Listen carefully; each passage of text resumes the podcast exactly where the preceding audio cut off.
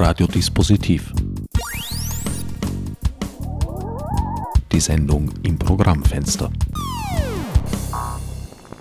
Willkommen bei Radiodispositiv. Am Mikrofon begrüßt euch Herbert Gnauer. Für die heutige Sendung habe ich mich wieder außer Haus begeben und Ari Rath in der akustisch lebhaften Umgebung eines Wiener Traditionskaffeehauses getroffen. Herr Rath, Sie sind in Wien geboren, haben hier auch Ihre Kindheit verbracht. Ja, von 90 Jahren und neun Monaten. mein Geburtstag war immer ein katholischer Feiertag. Der 6. Jänner 1925. 1938, im Alter von 14 Jahren, wurden Sie aus Ihrer Heimatstadt vertrieben. Nein, also stimmt. Unser gutes Leben war über Nacht zu Ende, leider.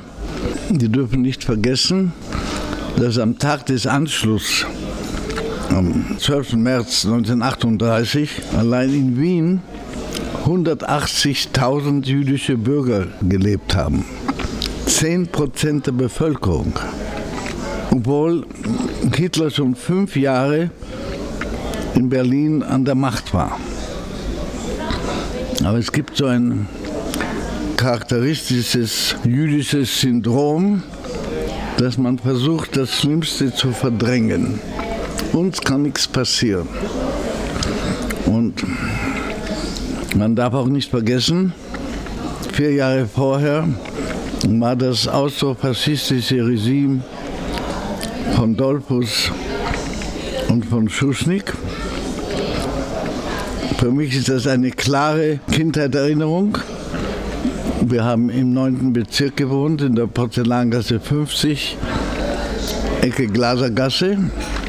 Und ich, in der Volksschule ging ich in die Schubertschule in der Grünen Torgasse. Wir hatten eine wunderbare Lehrerin, die Marie Blesson. Am 12. Februar 1934, ich war neun Jahre alt, ein paar Wochen, einen Monat, hat sie uns gleich in der Früh nach Hause geschickt, denn es gab Generalstreik. Keine Heizung, keine Elektrizität. Und wir sind darauf gegangen von der Grünen Torgasse zur Porzellangasse. Und dort ist schon von Pferde gezogene Artillerie aufgezogen Richtung Heiligenstadt Karl-Marx-Hof. Wir haben dann so ein, zwei Stunden nachher das Bombardement gehört. Und ich habe mich nach ein paar Tagen aus dem Haus geschlichen und habe mir mit noch ein paar Freunden diese fürchterliche Zerstörung angeschaut. Also viele Leute können sich gar nicht erinnern. Das war ein fürchterlicher Bürgerkrieg. Ich würde sagen, ein typisches österreichisches Patent dass jede Partei hat ihre eigene Miliz gehabt, ja. Die sogenannten christlich-sozialen, die eigentlich die Vorgänger der ÖVP sind, hatten die Heimwehr unter Rüdiger Starnberg und die Sozialisten hatten den Republikanischen Schutzbund. Alle vollkommen bewaffnet und so. Und es war ein fürchterlicher Bürgerkrieg. Und interessant ist dann, obwohl Schuschnigg gegen den Anschluss war, aber im Prinzip war der Austrofaschismus sehr ähnlich dem Nationalsozialismus. Und es gab daher einen allzu leichten Übergang vom Austrofaschismus zum Nationalsozialismus. Und was sich allein in der ersten Woche nach dem Anschluss in Wien meistens abgespielt hat. Judenverfolgungen, Enteignungen, Ermordungen, war viel schlimmer als die ganzen fünf Jahre vorher in Berlin und in Deutschland. Und es ist ja bekannt, mit welcher riesigen Begeisterung die Wiener Herrn Hitler hier empfangen haben. Die berühmte Rede am Heldenplatz vom Balkon von der Hofburg, wo Hitler eine seiner großen Lügen und Fälschungen der Geschichte ausgesprochen hat, denn er sagte, Österreich kehrt heim ins Deutsche Reich. Es gab aber kein Deutsches Reich bis 1870, 71. Es gab das Habsburger Reich. Und diese Behauptung, Österreich kehrt heim ins Deutsche Reich, war eine vollkommene Fälschung der Geschichte. Aber Hunderttausende Wiener und Österreicher haben Hitler und die Nazis mit riesiger Begeisterung begrüßt und auch dementsprechend den ehemaligen jüdischen Nachbarn. Leute haben sich eine Hakenkreuzbinde angezogen, sind in die Wohnung von Nachbarn reingegangen, das gehört uns und haben ausgeräumt. Es war wirklich fürchterlich. 1938 geschah dann etwas, was heute gewissermaßen eine Wiederholung findet. Es wurden viele Menschen. Ja, ich würde das nicht als Wiederholung betrachten. Auf keinen Fall. Denn was 1938 nach dem Anschluss im Nazi-Österreich passiert ist, ist beispiellos. Und was wir heute erleben, ist etwas ganz anderes. Es ist ein riesiges Problem. Es gibt einen fremden Hass, der auch immer von Neuem geschürt wird, von Politikern wie Herr Strache und andere. Und man darf nicht vergessen, dass die heutigen Tausende und Abertausende Flüchtlinge, die um Asyl suchen, auch hier in Österreich und in Deutschland, das sind eigentlich Flüchtlinge von einer gefährlichen Kriegssituation im Nahen Osten, meistens in Syrien. Und die werden alles versuchen, irgendwie ein besseres weniger bedrohtes Leben zu führen. Und man kann auf die Dauer, kann der wohlhabendere nördliche Teil des Globus seine Grenzen nicht verriegeln, um zu verhindern, dass die viel ärmeren Flüchtlinge aus dem südlichen Teil versuchen, sich ein neues Leben zu schaffen. Und deswegen, mit allen Problemen, die es gibt, auch diese fürchterlichen Geschehnisse wie diese 71 Opfer, die da von Schleppern auf einer Straße von Ungarn ins Burgenland buchstäblich ermordet wurden. Das ist ein großes Problem, aber ein ganz anderes. Das kann man nicht mit den Verbrechen der Nazis und des Holocaust und der Vernichtung von sechs Millionen Menschen vergleichen, nur weil sie Juden waren. Das war auch, wenn man sich das näher überlegt, das waren ja Vernichtungsfabriken. Ich weiß nicht, ob Sie schon Auschwitz besucht haben. Das sollten Sie mal tun. Es, ist bis heute erschütternd. Ich habe Mauthausen mehrfach besucht. Das ja, Mauthausen war auch ziemlich schlimm. Ich war das erste Mal in Mauthausen 1969. Da war nur eine spanische Familie dort. Mauthausen hat ja auch viele politische Flüchtlinge gehabt die den Ort irgendwie so bewacht haben. Und natürlich war Mauthausen sehr schlimm. Übrigens auch haben sie gegen alle internationalen Abkommen russische Kriegsgefangene dort, auch Generale, auf der fürchterlichen Art und Weise ermordet.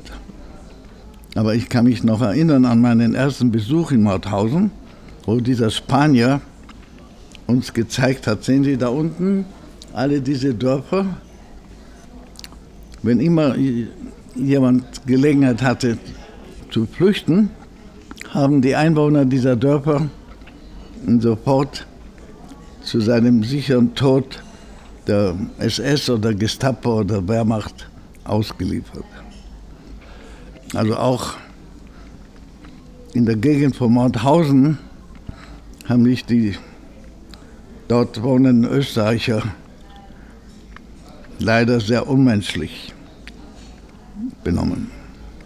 Ich meinte auch nicht die Schrecken und das Grauen der Shoah, des Holocaust vergleichen zu können, aber doch die Fluchtbewegungen. Vertriebene, die Schwierigkeiten haben, den Weg zu meistern und auch Schwierigkeiten haben, woanders aufgenommen zu werden und Fuß zu fassen. Kann man das vergleichen? Gibt es da Parallelen oder aus Ihrer Sicht? Nein, Sie versuchen das immer von neuem. Und ich kann nicht genug betonen, das ist keine Parallele. Der einzige gemeinsame Nenner ist, dass Leute von ihrer Heimat flüchten, freiwillig oder halb gezwungen, aber nichts, auch das Schlimmste, das heute geschieht, und es geschehen schlimme Sachen, ist vergleichbar mit der grausamen Ermordung von sechs Millionen Menschen, nur weil sie Juden waren. An denen sich auch viele Österreicher aktiv beteiligt haben. Sehr oft kann man sagen, dass Zahlen auch sprechen. Diese Konzentrations- und Vernichtungslager brauchten ja auch Betreuung.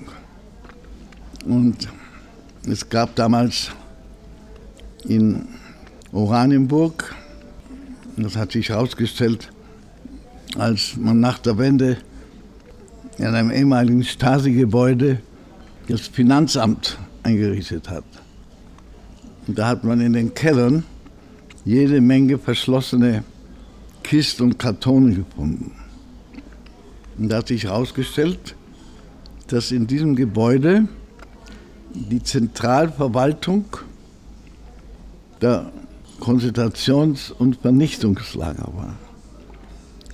Und die hatten über 60.000 SS und Sicherheitsdienst, Einsatzkommando. Und von diesen über 60.000 waren ein Drittel Österreicher. Obwohl Österreich nach dem Anschluss nur 10 Prozent der Bevölkerung des Dritten Reichs war. Ungefähr 6 Millionen in Österreich, nachher der sogenannten Ostmark und 60 Millionen in Deutschland. Aber wenn es zu diesen fürchterlichen Ermordungen und Einsatzkommando gekommen ist, haben sie sich sehr fleißig ohne jegliche Zögerung beteiligt. Und darüber sollte man auch sich Gedanken machen. Ich fürchte, dass es heute sehr, sehr wenig Leute gibt, die hier in diesem Lande leben und Österreicher sind, die sich dieser Tatsache bewusst sind. Und das ist leider eine sehr wichtige und traurige Tatsache. Man muss sich immer fragen, warum eigentlich Österreich, die Österreicher sich da so in diese Richtung ausgezeichnet haben. Vielleicht zum Teil, weil es in diesem Land einen ziemlich eingefleischten Antisemitismus auch gegeben hat, der heute als Fremdenhass äh, geprägt ist. Denn es gibt eben nicht mehr genug Juden, um sie zu hassen in ganz Wien leben ungefähr 12.000 jüdische Bürger. Und ich muss sagen, ich bin ja jetzt auch viel in Wien, was mich von, immer von Neuem überrascht. Es vergeht kaum eine Woche, wo nicht zumindest ein oder zwei Veranstaltungen, Konzerte, Theaterstücke stattfinden, die sich mit jüdischen Themen beschäftigen oder mit Israel verbundenen Themen. Und diese Paar sind immer voll, Leute gehen immer hin. Und das ist schon etliche Jahre der Fall. Vielleicht ist das, äh, kann man das teilweise so verstehen, dass auch die jüngere Generation dadurch ausdrücken will, vielleicht eine bestimmte Reue über was die Eltern oder Großeltern verbrochen haben. Es gibt übrigens ein sehr gemeinsames Syndrom, dass Täter und Opfer nicht über diese fürchterliche Vergangenheit sprechen wollen und es verdrängen. Erst jetzt in der dritten Generation, ich erlebe das auch sehr oft in Israel, wo es ja viele, viele Tausende Holocaust-Überlebende gibt, Erst die dritte Generation fragt nach und will wissen, was geschehen ist und wie es geschehen ist. Und hat sich auch in, in Österreich etliches verbessert. Jetzt vor etlichen Monaten hat man das österreichische Pavillon, die Ausstellung die permanente Ausstellung in Auschwitz vollkommen neu gestaltet. Gab es eine Ausschreibung, sehr beeindruckend. Also man bemüht sich, aber man muss noch sehr viel nachholen. Ich gehe sehr oft in Schulen, ich gelte irgendwie als ein Mahner und treffe mich da mit Klassen, Abiturienten oder ein Jahr vorher und ich frage, sagt euch der Name Eichmann etwas?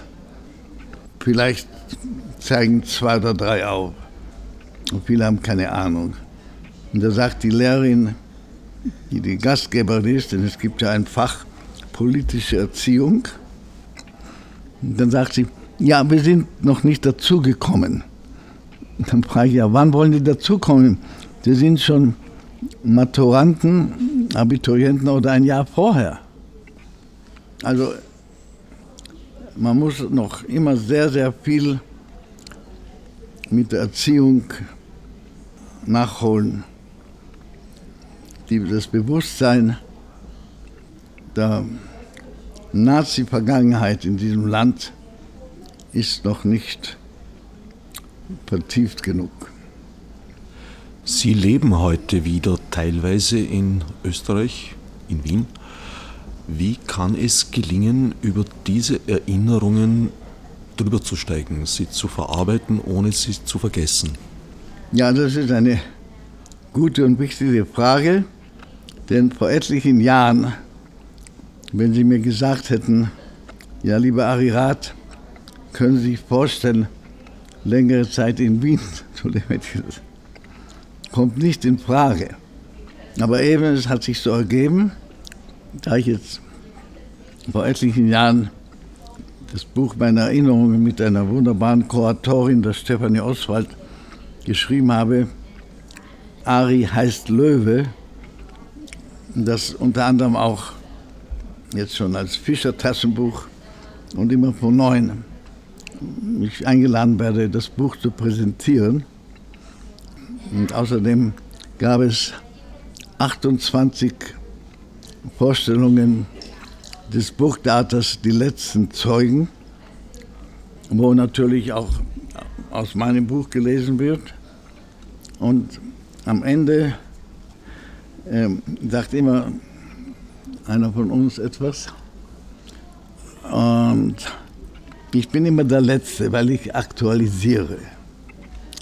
Und da ich wusste, dass unsere Vorstellung im letzten Oktober vom ORF aufgenommen wurde, habe ich ganz deutlich darüber gesprochen, dass man nicht vergessen darf, dass die schlimmsten Nazis Österreicher waren, angefangen mit Herrn Hitler selbst, Kaltenbrunner, Adolf Eichmann, Seyss Inquart und ich sage das ganz deutlich, ja. Und nachher haben wir stehenden Applaus, immer von neuem. Wir sind da schon aufgetreten und wie gesagt im Burgtheater. Wir waren im Mai letzten Jahr dreimal beim äh, Theatertreffen in Berlin. Wir haben alle geschrieben, das war der Höhepunkt des Theatertreffens. Wir waren in Hamburg, zweimal in Frankfurt, in Dresden. Das ist unglaublich. Nachher gibt es eben Gespräche mit den Teilnehmern und immer derselbe stehende Applaus.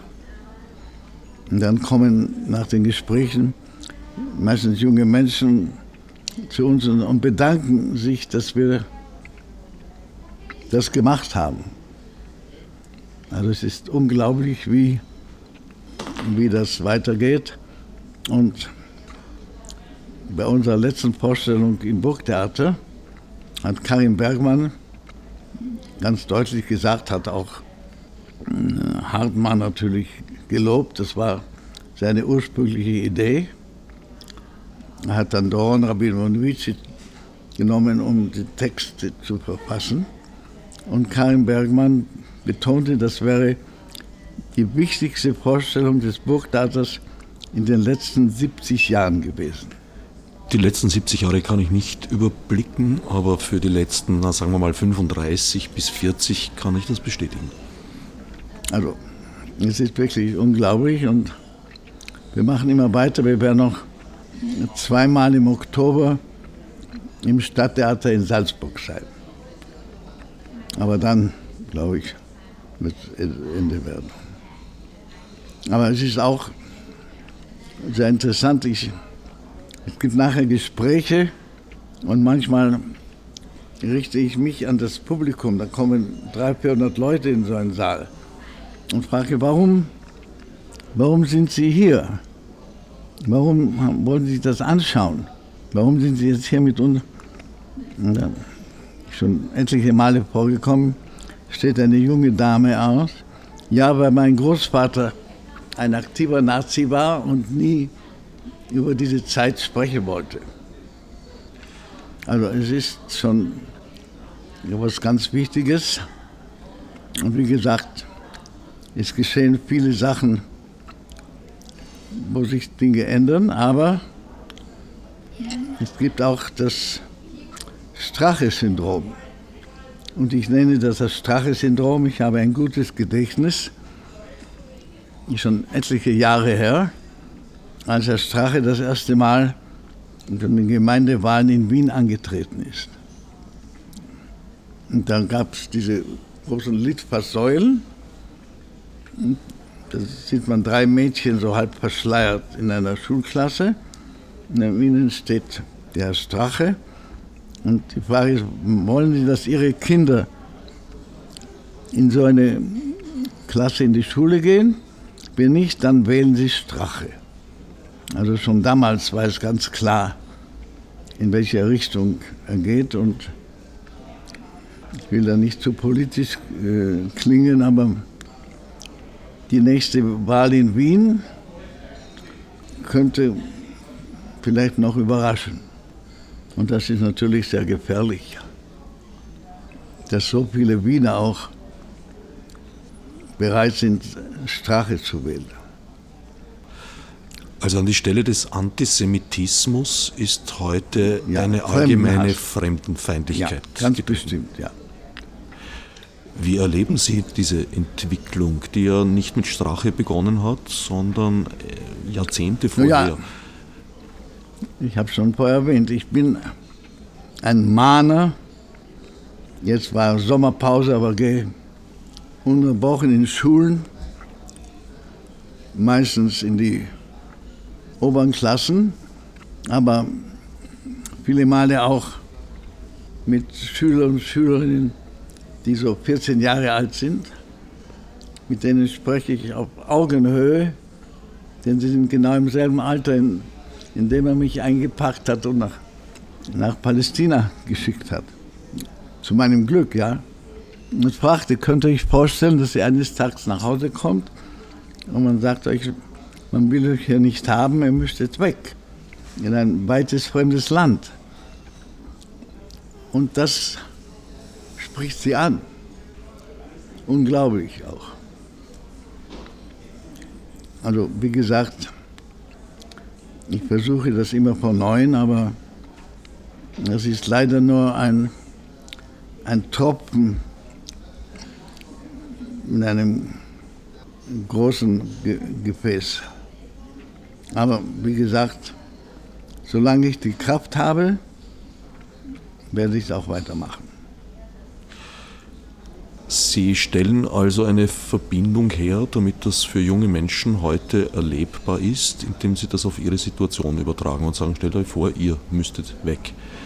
Jetzt sind wir aber umgeben von Menschen, die genau das erlebt haben oder gerade erleben. Besteht nicht eine gewisse Gefahr, dass sozusagen die Geschichte der Großväter und Urgroßväter mittlerweile Generation da jetzt schon in einer so großen Distanz ist, dass das eigentlich sehr abstrakt passiert, diese Erinnerungsarbeit und Aufarbeitung. Na, die Gefahr besteht ja. Das, das große Problem ist ja, dass Österreich erst 41 Jahre nach Ende des Weltkriegs 1986 infolge der sogenannten Waldheim-Affäre überhaupt angefangen hat, sich mit seiner eigenen Nazi-Vergangenheit auseinanderzusetzen. Es hat 41 Jahre gedauert, bis das geschehen ist. Und meiner Meinung hat das auch mit der Tatsache zu tun, dass in der Zeit von Bruno Kreisky, der ja aus, diesem, aus der kleinen Alpenrepublik eine europäische Großmacht geschafft hat, eben nichts getan wurde, um die Nazi-Vergangenheit irgendwie zu konfrontieren. Und er schreibt, Bruno Kreisky schreibt in seinen Memoiren unter anderem, wie kann man ein Land regieren, in dem die Hälfte der Einwohner aktive Nazis oder, oder Mitläufer waren. Und in seiner Auffassung, damit hat er ja auch versucht zu rechtfertigen, seine politische Koalition mit dem damaligen FPÖ, mit dem Waffen-SS-Offizier Peter, also rein pragmatisch. Ja.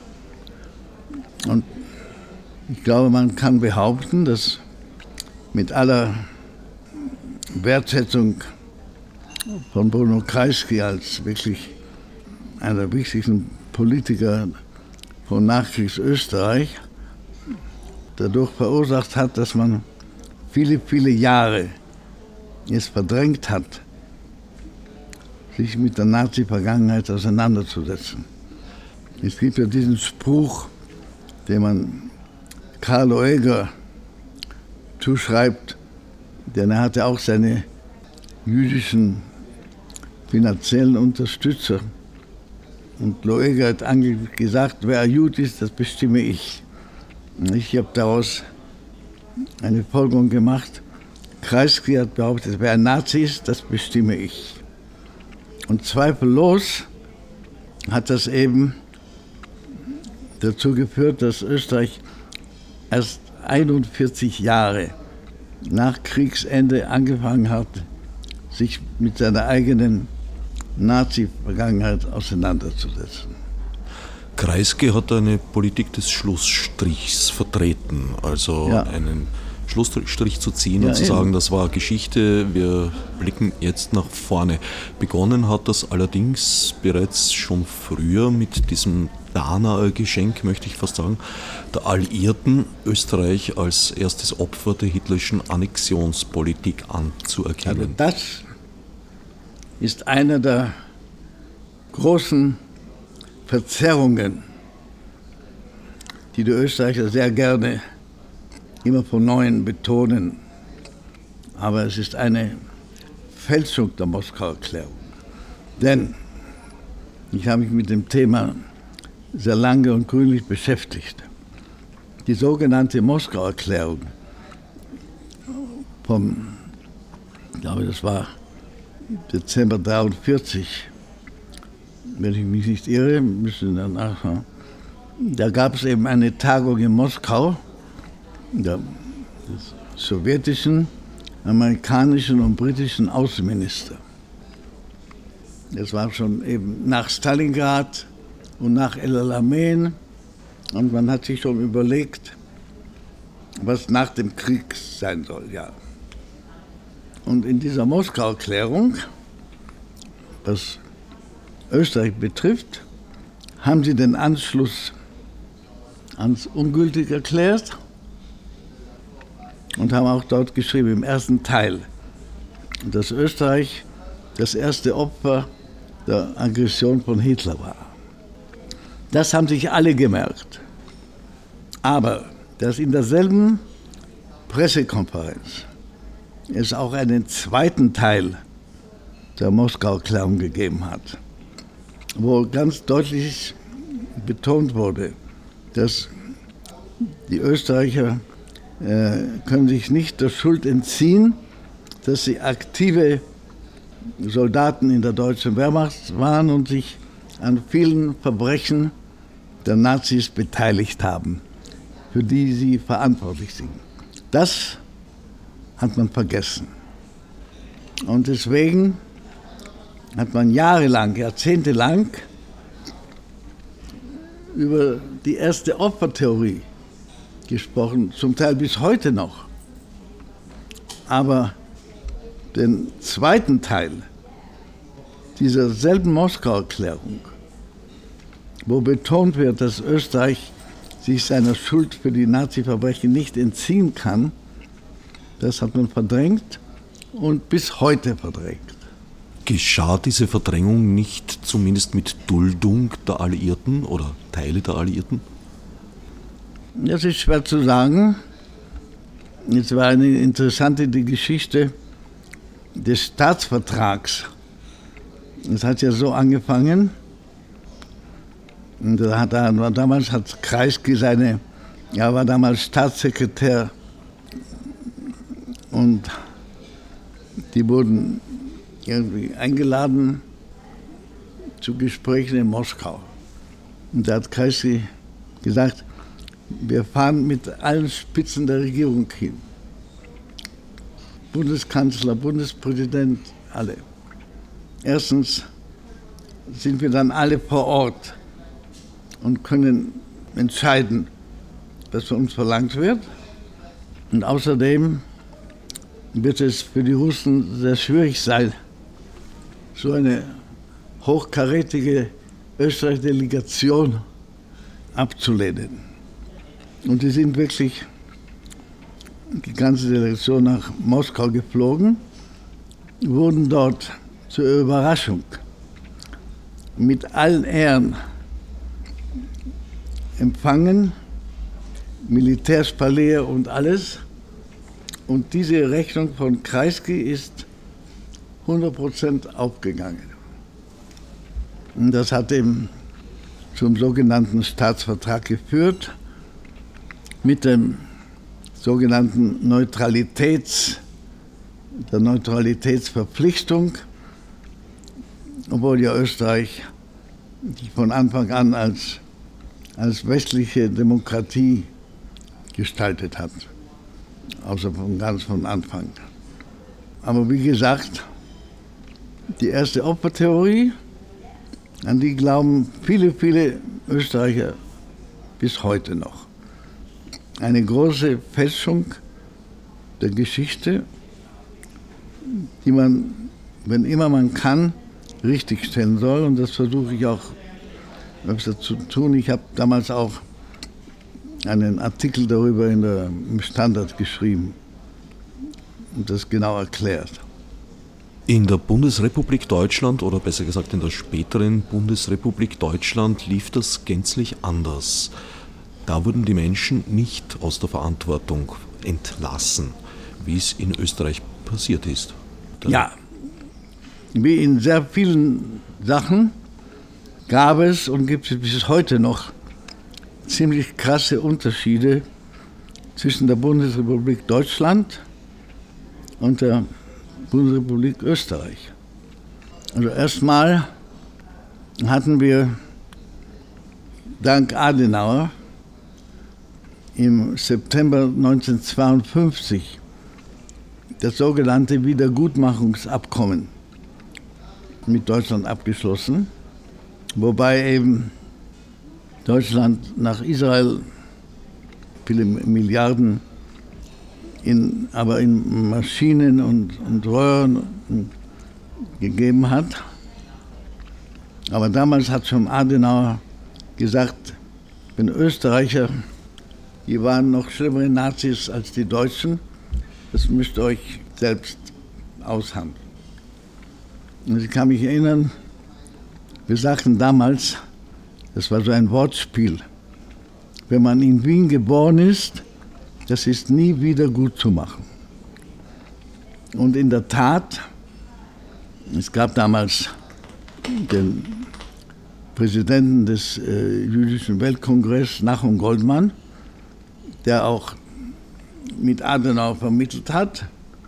Und es ist eigentlich seine Schuld, dass er den Österreichern gegenüber sehr sanft umgegangen ist. Ich gebe Ihnen ein anderes Beispiel. Bis heute, wenn jemand jüdische Familien beweisen können, dass sie Grundstücke, Häuser, Unternehmen hatten, die arisiert wurden und beschlagnahmt wurden, die kann man nur zurückbekommen, wenn sie im Besitz der Bundesregierung sind oder der Besitz des Land Wien oder der Stadt Wien.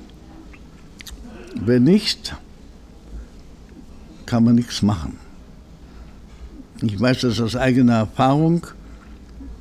Mein Onkel, der zehn Jahre ältere Bruder meines Vaters, hatte im 9. Bezirk in der Mutgasse ein Haus. Ich habe alle Unterlagen. Das wurde vom selben Nazi-Kommissar, SA-Sturmführer Boris Zeilinger, der auch äh, das große Papierengrounternehmen meines Vaters übernommen hat. Er hat dieses Haus, das hat ein Architekt namens Alois Pichler gekauft. Ich habe alle Unterlagen für 18.000 Mark und musste dazu noch 10 Prozent einen sogenannten Entjudungszuschlag zahlen an die Gestapo. Ich habe alles schriftlich, aber in Österreich wie in Österreich, da dieses Grundstück, wo übrigens heute in der Mutgasse, das ist, weiß ich, 50 Meter von, vom Kurier und von der Kronenzeitung, auf dem Grundstück ist heute ein, ein großes äh, Spielwarenhaus. Und man kann nichts zurückbekommen, weil eben es weder im Besitz des Bundes oder der Stadt Wien oder des Land Wien. Und das ist im großen, krassen Unterschied. Ich gebe ein Beispiel. Mein Vater und mein Onkel hatten, auf verschiedenen Gründen, hatten etliche Häuser in Berlin. Drei waren im Westen und zwei nach im Osten. Und nach der Wende konnte man ansuchen und diese beanspruchen. Also über die Häuser im Westen hat man nach dem Krieg haben sich irgendwie ausverglichen mit Rechtsanwälten. Aber die beiden Grundstücke in Ostberlin, eines war am Prenzlauer Berg, wurde zerbombt, war ein großer Kinderspielplatz. Und das andere war eine, ein Wohnhaus mit 23 Wohnungen in der Schönholzer Straße in Pankow. Und wir konnten ansuchen und das wurde uns rückerstattet. Ich kann mich genau erinnern, für eine Summe von damals 1.800.000 D-Mark. Das war ungefähr 900.000 Dollar damals, ja. Und ich kam da zu dem Finanzamt in Berlin und die Dame sagte mir, ja bitte, es ist üblich, dass man das auch den Nachkommen der sogenannten Ariseure mitteilt. Denn sie haben gewisse Ansprüche. Das Finanzamt Berlin hat an diese Dame geschrieben, die, glaube ich, Enkeltochter der ursprünglichen sogenannten Ariseure. Und man hat ihr angeboten eine Entschädigung. Und sie hat zurückgeschrieben, in Anbetracht der Tatsache, dass die Kinder und Söhne der ursprünglichen Inhaber es überlebt haben, verzichte ich auf jegliche Entschädigung. Das ist Deutschland. Und die Dame hat auf eine Viertelmillion Mark verzichtet, aus Prinzip. Aber das ist eben Deutschland und nicht Österreich. Und bis heute, wie gesagt, wenn das Grundstück eben nicht im Besitz des Bundes, des Landes oder der Stadt Wien ist, wie Österreicher so gerne sagt, kann man nichts machen. Das heißt, eine Restitution gibt es nur dann, wenn nach der Arisierung das Objekt nicht in privater Hand gelandet ist? Genau, so ist es, mit sehr wenigen Ausnahmen. Gab es nicht nach 1945 zumindest eine Phase, in der Ariseure aus den arisierten Wohnungen wieder vertrieben wurden, enteignet wurden, Häuser etc.? Nur in sehr seltenen Fällen, in denen die ehemaligen österreichischen Juden gesagt haben, ich bin jetzt hier zurück. Also ich weiß, ich habe Wien das erste Mal 48 besucht, hätte ich damals gesagt, ja, ich möchte wieder meine Wohnung haben, unsere Wohnung in der Porzellangasse 50, hätte ich das mit Hilfe der Besatzungsmächte bekommen können. Aber nur unter Bedingung, dass ich zurückkomme, was ich natürlich damals äh, nicht machen wollte und auch viele, viele andere nicht. Ja. In den seltenen Fällen, wo Leute zurückgekommen sind, haben sie das auch zurückbekommen. Aber das war eine kleine, kleine Minderheit.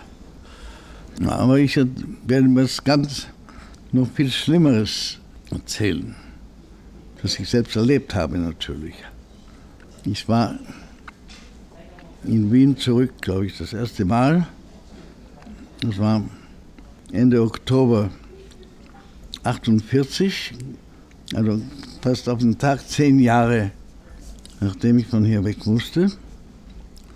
Da gab es im Musikverein Saal eine große Gedenkveranstaltung, zehn Jahre der sogenannten Novemberpogrome, wo man fast alle Synagogen in Deutschland und Österreich zerstört und verbrannt hat. Und ich musste noch miterleben, dass derselbe Herr Kardinal Initzer, der Hitler den Segen gegeben hat, dort aufgetreten ist. Und Bundeskanzler Fiegel hat eine feierliche Ansprache gehalten und hat die ehemaligen österreichischen Juden aufgefordert, zurückzukommen und helfen, wieder Wien aufzubauen. Aber diese Aufforderung war vollkommen verlogen, war Lippenbekenntnis. Denn wahrscheinlich nicht zufällig, am selben Tag gab es vor Mittag eine Sitzung des Ministerrats. Ich beschreibe das auch in meinem Buch. Und da war wieder auf der Tagesordnung Rückkehr oder Entschädigung ehemaliger österreichischen Juden. Damals gab es den SPÖ-Innenminister Oskar Helmer. Das ist ein volles Zitat. Der sagte, man hört immer wieder von Ausbreitungen von ehemaligen österreichischen Juden. Auch die Nazis haben im Mai 1945 sehr viel verloren. Ich schlage vor, dass wir das in die Länge ziehen. Und die Tatsache ist, man wollte die ehemaligen österreichischen Juden nicht zurückhaben. Ich bin überzeugt, dass nicht nur tausende Immigranten, die von Shanghai bis nach Chile ausgewandert sind, auch diese, die in, London gelebt haben oder New York, sehr gerne zur Wiener Kaffeekultur zurückgekommen werden und ihre alten Wohnungen wieder bekommen. Und das wurde verhindert. Und die Tatsache ist, man wollte die österreichischen Juden nicht zurückhaben. Bis heute. Wenn sich die kleine jüdische Gemeinde hier anschauen, das sind meistens also sehr, sehr wenige, deren Eltern oder Großeltern hier gelebt haben. Das sind meistens ungarische, polnische und jetzt viele bucharische und georgische Juden. Aber von den Wiener Juden ist fast niemand zurück. Wenn ich nicht irre, ist in Österreich diese Nichtaufarbeitung paradoxerweise ganz ähnlich geschehen wie in der DDR. Auch dort wurden einige wenige exemplarisch zur Verantwortung gezogen, alle anderen aber daraus entlassen.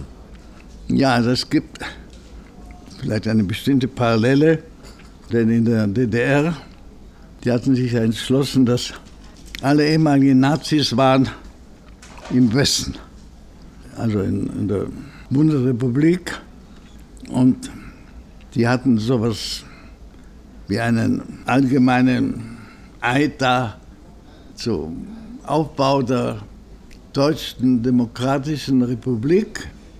Und damit haben sie alles vollkommen verdrängt.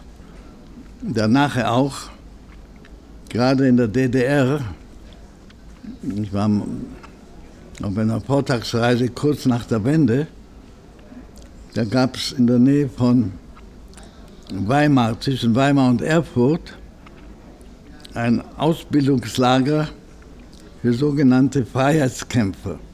Und die haben die schlimmsten palästinensischen Terroristen ausgebildet.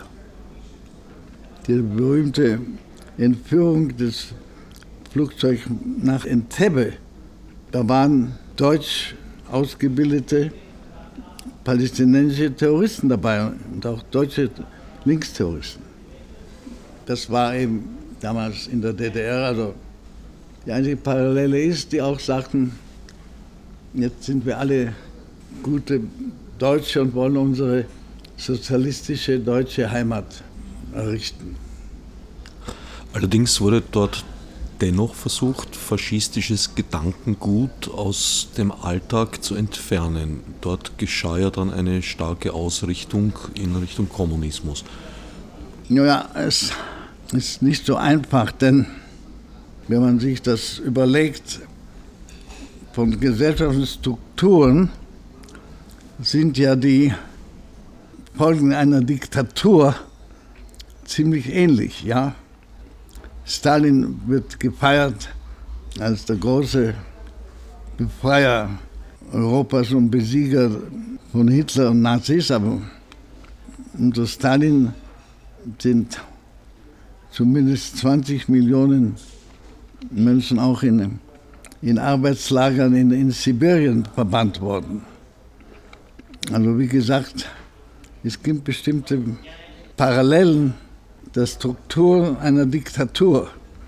Ob sie jetzt faschistisch ist oder bolschewistisch, gibt da keine großen Unterschiede. Und das ist natürlich gefährlich. Hat das in der DDR eine ähnliche Gesellschaft hinterlassen wie in Österreich, wo tatsächlich ja also zu meiner Schulzeit noch durchaus Lehrer mit faschistischem Hintergrund unterrichtet haben? Ja, in der DDR hat es viel länger gedauert, bis nach der Wende auch, ja. Denn, wie gesagt, von allen sogenannten Staaten des osteuropäischen kommunistischen Blocks war die DDR der Israel feindlichste Staat. Also viel schlimmer als die Sowjetunion oder die oder Tschechoslowakei und so weiter. Ja, aber ich glaube, das hat sich mehr oder weniger geheilt, obwohl jetzt in Deutschland besorgniserregende Vorfälle auch vorkommen von Asylantenheime, die angegriffen werden. Und dann gibt es auch AfD-Alternative für Deutschland. Also Deutschland muss jetzt auch ziemlich vorsichtig sein. Was sich allerdings nicht nur auf das Gebiet der ehemaligen DDR beschränkt. Ähm, nicht beschränkt, aber meistens in den sogenannten neuen Bundesländern doch. Eher dort, ja. Weil eben das sind Generationen, die drei, vier Generationen nur unter einer Diktatur gelebt haben. Erst die Nazi-Diktatur und dann die kommunistische Diktatur. Und das ist gefährlich. Zum Abschluss vielleicht noch einmal zurück zur Asylanten- und Asylantinnen-Problematik. Wo würden Sie Lösungsmöglichkeiten, Perspektiven sehen? Wie kann Europa sich hier verhalten? Na, es, es muss eben bereit sein, diese Flüchtlinge, das habe ich schon vorher betont, man kann nicht auf die Dauer den wohlhabenden Norden des Globus vor den ärmeren Einwohnern des Südens verriegeln. Übrigens, ich bin auch sehr kritisch. Wir haben auch in Israel ein ähnliches Problem. Israel ist ein Land, das ja von Überlebenden gegründet wurde, meistens zum Teil. Und es kommen viele afrikanische Flüchtlinge über den Sinai, aus dem Sudan, aus Eritrea.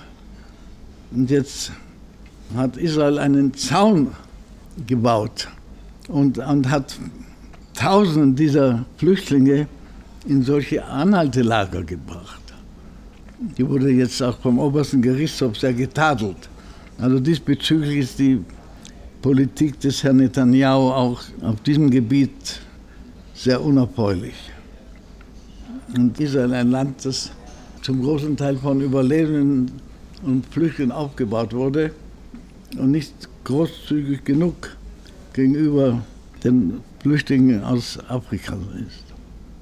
Israel war ja seit Bestehen sehr stark von Zuzug, von Zuwanderung geprägt. In den letzten Jahrzehnten war eine sehr starke Zuwanderung aus dem ehemaligen Ostblock. Ah ja, über eine Million sowjetische Ehemaliger sind bei uns, ja. Wie weit hat das die Gesellschaft verändert? Ja, die Tatsache ist, dass diese Masseneinwanderung, die noch Brezhnev zu unserer Überraschung erlaubt hat, von über einer Million ehemaligen sowjetischen Juden, hat enorm viel zur kulturellen und wissenschaftlichen Entwicklung Israels beigetragen. Und das sollte man auch schätzen. Heute ist Israel schon, hat über acht Millionen Einwohner, aber nicht zu vergessen, 20 Prozent sind israelische Palästinenser. Und die, die drittgrößte Fraktion im, in der Knesset, in Israels Parlament, ist die Vereinte arabische Liste. Und dem gegenüber müssen wir uns auch anders verhalten, als die heutige Regierung es tut. Sie sind kein Freund der Siedlungspolitik zum Beispiel. Ich bin kritisch über die Politik des Herrn Netanyahu, ganz offen schon viele Jahre, weil er auch trotz verschiedener sogenannten Lippenbekenntnisse keinen wirklichen friedlichen Ausgleich mit den Palästinensern sucht und so lange wie möglich die besetzten Gebiete behalten will. Und der sogenannte Sechstagekrieg vom Juni 67, schon bald 50 Jahre her, hat aus dem kleinen Staat Israel eine Besatzungsmacht geschafft. Und das hat auch sehr viele negative Einflüsse auf die israelische Gesellschaft. Wir müssen unbedingt einen friedlichen Ausgleich mit den Palästinensern finden. Unbedingt. Sehen Sie da eine Perspektive? Ich fürchte das mit dieser Regierung nicht. Aber wir werden sehen, Herr Netanyahu hat eine sehr kleine, knappe parlamentarische Mehrheit von ein oder zwei Sitzen. Also es kann sich alles Mögliche noch bewegen in den nächsten paar Jahren. Sie haben also Hoffnung, dass sich das Ganze doch noch zum Guten wendet. Also ich bin ein überzeugter Optimist. Ich bin nie bereit, meine Hoffnung aufzugeben. Denn ohne dem würden wir heute auch hier nicht sitzen. Ich mit meinen 90 Jahren und, und bald neun Monaten.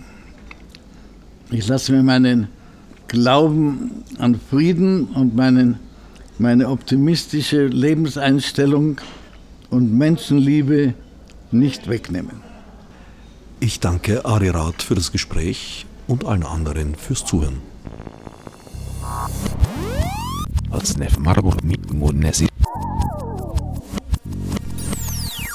Fichte subsidiar